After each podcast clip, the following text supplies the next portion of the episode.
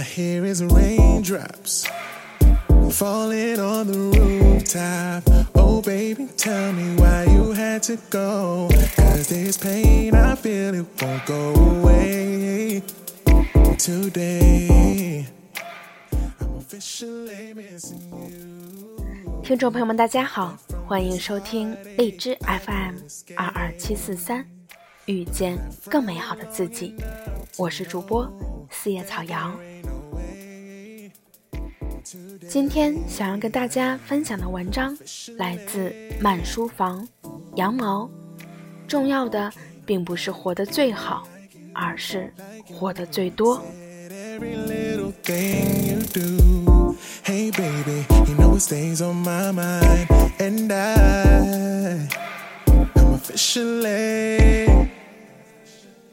All I do is lay around. Eyes full of tears from looking at your face on the wall. Not even just a week ago, you were my baby. Now I don't even know you at all. I don't know you at all. Well, I wish that you would call me right now. 临睡前看芷安老师写的游日记，很有意思的书，不是游记，而是真正的日记。二十六次去日本旅行，写下的三百五十九篇日记。书中的前言后记中，老师一再强调，对于日本，自己只是游客，而非专家。这本书承载的也只是日常，而非攻略。所以，反复出现的是六点起床、泡温泉、吃早餐、坐公共交通工具出门，或者只是散步闲逛。有时去到有意思的地方，也时常无所得，却也不曾失望。看似单调的记录，读着读着，不自觉的就羡慕起这样的旅程来。不赶时间，不凑景点，在喜欢的地方停留，寻访一些书中知道的足迹，偶尔有所得就很开心。大多数时候却好似居家过日子，却又省去了居家的琐碎事物。如此，就好像从现实飞到了世外桃源一样。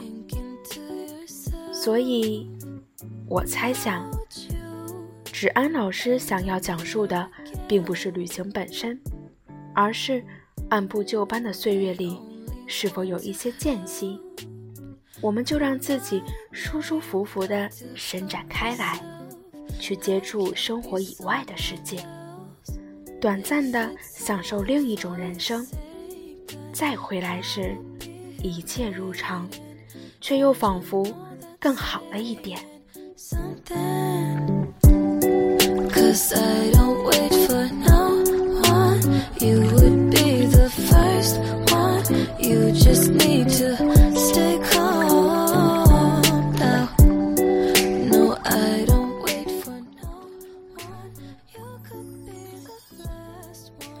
想起上个月和共读群一起读老师的《如面谈》，当谈论到死亡，明明是沉重的话题，却并不令人沮丧。他谈到父亲去世前，直到时日无多，依旧做了很多事，写诗、谈诗、研究诗。诗歌却是他一生所爱。他也谈到鲁迅先生在生命最后十九天里去看了三场电影，他真的喜欢电影。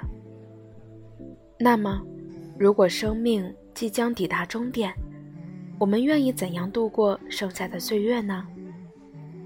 大约也是毫不浪费的做点自己喜欢的事儿吧。可是转念一想，何必要等到那个时候呢？既然余生路途漫长，为什么不用间隙犒赏自己呢？就像游日记里的闲散的每一天，对于作者一样。又或者是一个喜欢画画的人，一年中有一个月独自去山里写生；喜欢读书的人，每周有一天晚上躲起来不被打扰的啃书。喜欢唱歌的人找一个录音棚为自己录一首单曲。喜欢旅行的人，把别人用来买房买车的钱换成了一张张机票，然后高高兴兴地把这些写进日记里，告诉自己，也许没有活得最好，但正在努力活得更多，活得高兴。重要的，活的不是最好，而是活得最多。加缪在西西弗的神话里这句话。被老师反复提及。对他而言，读书和旅行就是拓展生命宽度的途径。他努力做这两件事时，就是愉悦的，也因此对周遭的一切非常友善。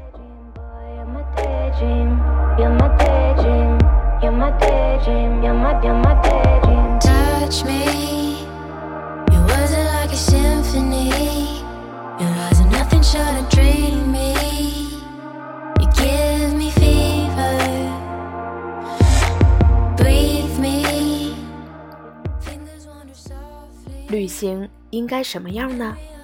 好的旅行有标准吗？好像也不重要。早起，泡温泉，吃早饭，逛到太宰治的故居或者晚春中的场景，他就很开心。所以，二十八次去日本最重要的，不是要了解日本，而是了解自己。也要提醒那些行色匆匆的人，留一点点私人时间或者私人旅程。也许一辈子就活成了一点二辈子、一点五辈子了。晚上值班，在宿舍的客厅里敲打键盘，很受启发。我也应该像老师那样，写下一篇篇的日记。早起，准备早饭。听院子里的鸟叫，闻到花香，听不同的客人讲述他们的故事，点滴的记录，都是喜欢的日子。值得被记下来的时光，就是获得最多的证明。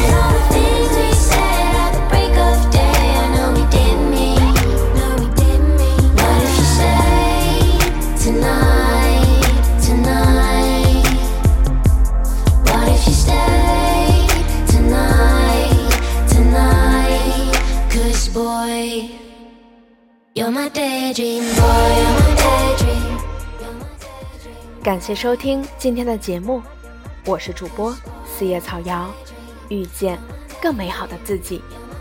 如果你喜欢我的节目，请继续关注。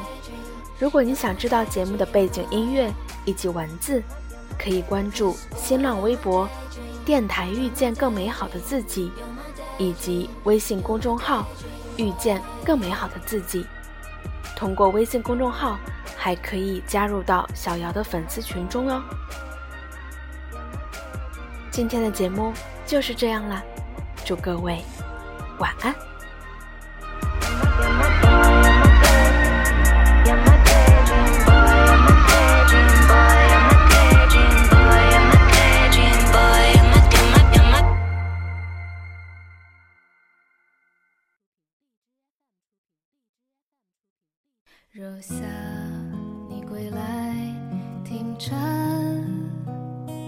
在忧郁北方之寒，沿途不忘为少年。终有个结局圆满。你看顽皮细雨照耀过远帆，修理过小店，某处忽明忽暗的。风筝。你听江水流过人家，吵着要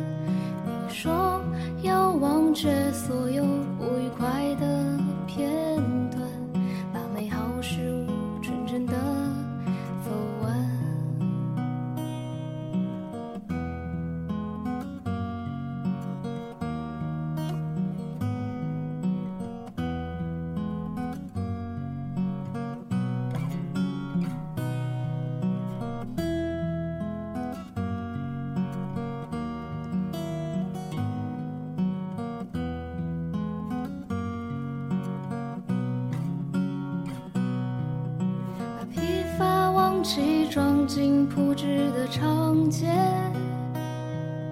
把失败恋爱藏进路人的详谈，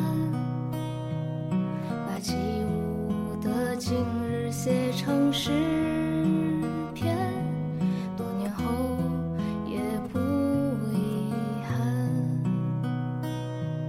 把无味春风融进街边的早餐，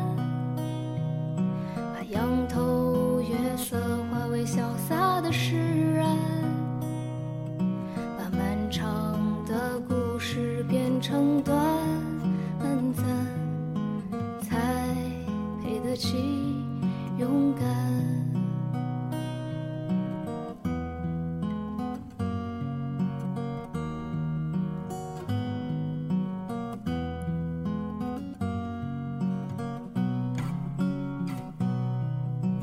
别忧愁聚散。